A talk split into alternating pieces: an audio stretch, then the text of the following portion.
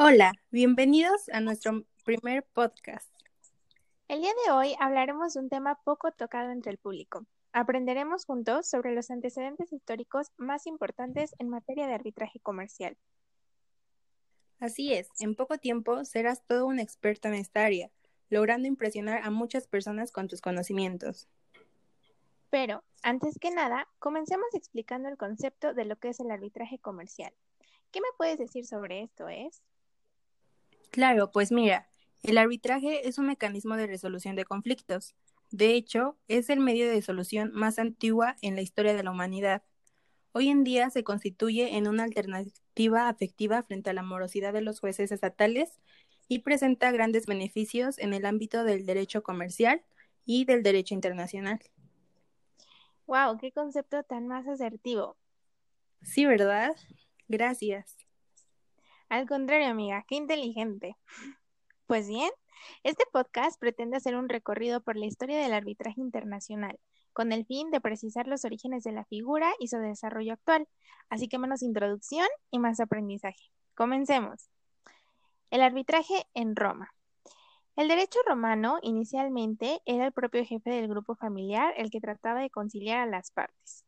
Esta función se asignó a un árbitro ante el que se planteaban de forma voluntaria las discrepancias, enfrentamientos, a través de un juicio lleno de ritos y reglas con un fuerte carácter religioso. Se reconoció a las partes la libertad de elección del tercero que debía resolver sus controversias. Con posterioridad fue creado en Roma un sistema oficial de solución de controversias, inspirado en el procedimiento arbitral, a pesar de lo cual la figura del arbitraje no fue eliminada. Existía el proceso público y el proceso privado, y la decisión de la controversia no se encomendaba a un órgano jurisdiccional, sino a un órgano privado que las partes elegían o aceptaban, comprometiéndose a acatar la decisión en base a un contrato arbitral. Posteriormente, las partes perdieron la facultad de nombrar a los jueces, los cuales eran designados por el pretor. Sin embargo, el derecho romano, junto al procedimiento judicial ordinario, mantuvo el arbitraje privado como un modo extrajudicial para resolver litigios. Muy bien, ahora que sabemos de dónde surgió, continuemos con la siguiente etapa, que es la Edad Media.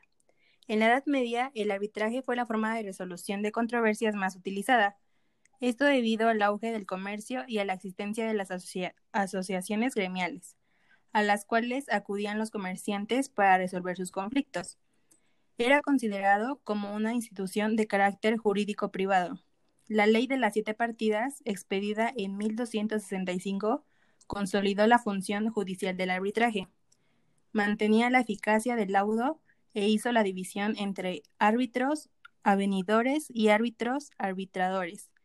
Los primeros decidirían en derecho y los segundos decidían cómo van o bien tuviera. Al final de la Edad Media, media empieza a practicarse el procedimiento de la homologación ante el juez, quien provee la sentencia arbitral de la fórmula ejecutiva. Ok, pues ahora entramos a una nueva etapa dentro del de, eh, arbitraje a partir del siglo XVIII. Tocaremos primeramente lo que es Francia y la Revolución Francesa. El edicto de Francisco II de agosto de 1560 hacía el arbitraje obligatorio en ciertas materias. Las diferencias entre mercaderes por asuntos relativos a mercancías, las demandas de partición entre parientes próximos y las cuentas de tutela y administración. El arbitraje era una figura que se acomodaba bien a los idearios de la Revolución, acorde con los principios republicanos y liberales.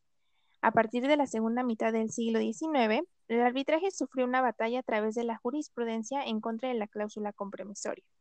Una ley de 1925 reconoció la validez de la cláusula en materia comercial, pero mantuvo la nulidad de la cláusula en litigios que no fueran de la competencia de los tribunales de comercio, particularmente en materia civil.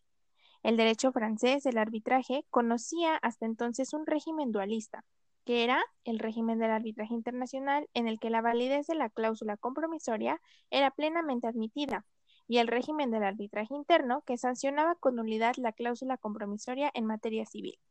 El derecho francés del arbitraje internacional es hoy en día un derecho de corte liberal, acorde con las tendencias mundiales, aunque guarda ciertas limitaciones como la concesión de recursos en contra de la decisión arbitral. Ok, la siguiente etapa es el arbitraje en España. La Constitución de Cádiz en 1812, en su artículo 280, le dio rango constitucional al arbitraje e instituyó el mismo como medio para resolver controversias de naturaleza mercantil. La Ley del Enjuiciamiento de los Negocios y de las Causas del Comercio de 1830 determinó el uso del arbitraje para las causas relativas a sociedades mercantiles. La Ley de Arbitrajes de Derecho Privado de diciembre del 1953 conllevaría una unificación de la figura del arbitraje con el contexto español. Posteriormente, la Ley 36 de 1988 le abrió la puerta al arbitraje institucional y eliminó el formalismo de la escritura pública para el convenio arbitral y unificó el sistema del recurso de anulación para los laudos. Actualmente, la ley española de arbitraje constituye un régimen general del arbitraje con vocación para regir todas las clases de arbitraje en ese país. Ahora hablaremos un poquito sobre el arbitraje en Estados Unidos. Bien, el arbitraje en los Estados Unidos de América fue visto con aseptismo y hostilidad hasta la promulgación del New York Arbitration Act de 1920. El New York Arbitration Act de 1920, seguido por el United States Arbitration Act, conocido como Federal Arbitration Act de 1925, le dieron carácter vinculante y validez al pacto arbitral, lo cual consolidó el arbitraje interno en los Estados Unidos. Con respecto al arbitraje internacional, las cosas fueron a otro ritmo, pues hasta el año de 1970, los Estados Unidos adoptarían la Convención de Nueva York de 1958 y en el año de 1990 la Convención Interamericana sobre Arbitraje Comercial. Luego sigue el arbitraje en Inglaterra. El arbitraje interno tuvo como primer antecedente una ley sobre arbitraje que el Parlamento inglés aprobó en 1698, según la cual ninguna de las partes podía revocar unilateralmente el acuerdo arbitral. En 1950 se expidió la Arbitration Act, que constituye la base legislativa del arbitraje inglés. La Arbitration Act de 1966 reconoció la Convención de Washington de 1965 y la Arbitration Act de 1975 se ajustó a las directrices de la Convención de Nueva York de 1958. La Arbitration Act de 1979 suprimió el Special Case limitando de esta forma el poder de los jueces sobre el procedimiento arbitral. Debido a la complejidad del sistema inglés de arbitraje interno, algunas propuestas se han hecho para liberarlo del control judicial. En cuanto al arbitraje internacional en Inglaterra, esta tiene una larga tradición en materia marítima, debido al rol activo de este país en el desarrollo del comercio internacional. Hasta antes de la Segunda Guerra Mundial, la London Trade Association resolvió más de 20.000 litigios por año. Y en 1998 se expidieron reglas de la Corte londinense sobre arbitraje internacional, a las cuales antecedieron las de 1981 y 1985. Ya casi llegamos al final, pero toca destacar el arbitraje en Latinoamérica. ¿Qué es lo que pasa aquí? El arbitraje interno en Latinoamérica se aplicó restringidamente hasta las últimas décadas, sobre todo a partir de 1980, que los estados promulgarían estatutos atinentes al arbitraje, más modernos en los que se le reconoce plena validez al acuerdo arbitral y a los laudos preferidos por árbitros. Existió un periodo de rechazo, en donde, bueno, se suscitó antes del año de 1980, y un periodo de adopción, que fue el que se dio a partir de la década de los años 80. El periodo de rechazo corresponde al siglo XIX, en el cual el Estado monopolizó el ejercicio jurisdiccional y los estados latinoamericanos no tenían unas relaciones comerciales internacionales desarrolladas.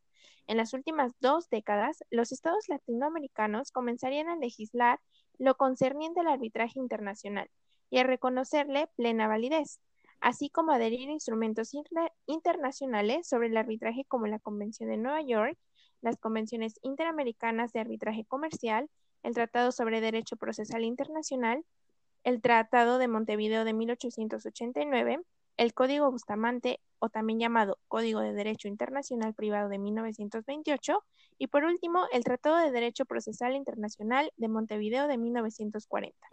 Y por última etapa está el arbitraje internacional en la época contemporánea. En la época contemporánea, el arbitraje adquiere un gran desarrollo, especialmente en el campo internacional.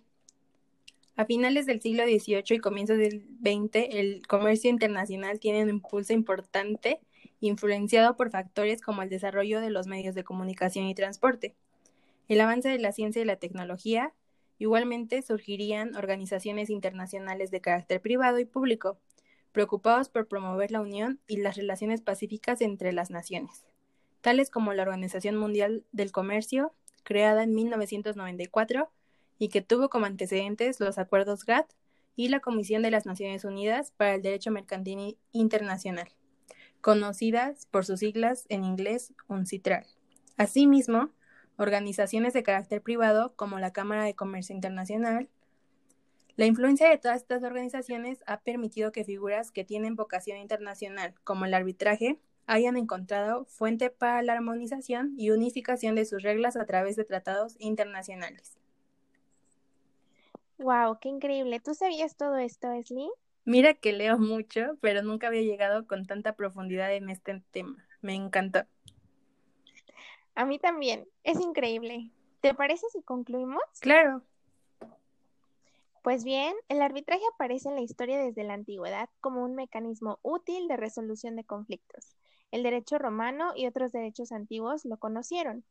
En la Edad Media, el arbitraje tomó impulso de la mano de la evolución del derecho comercial. El arbitraje comienza a ser el mecanismo idóneo para resolver disputas entre comerciantes.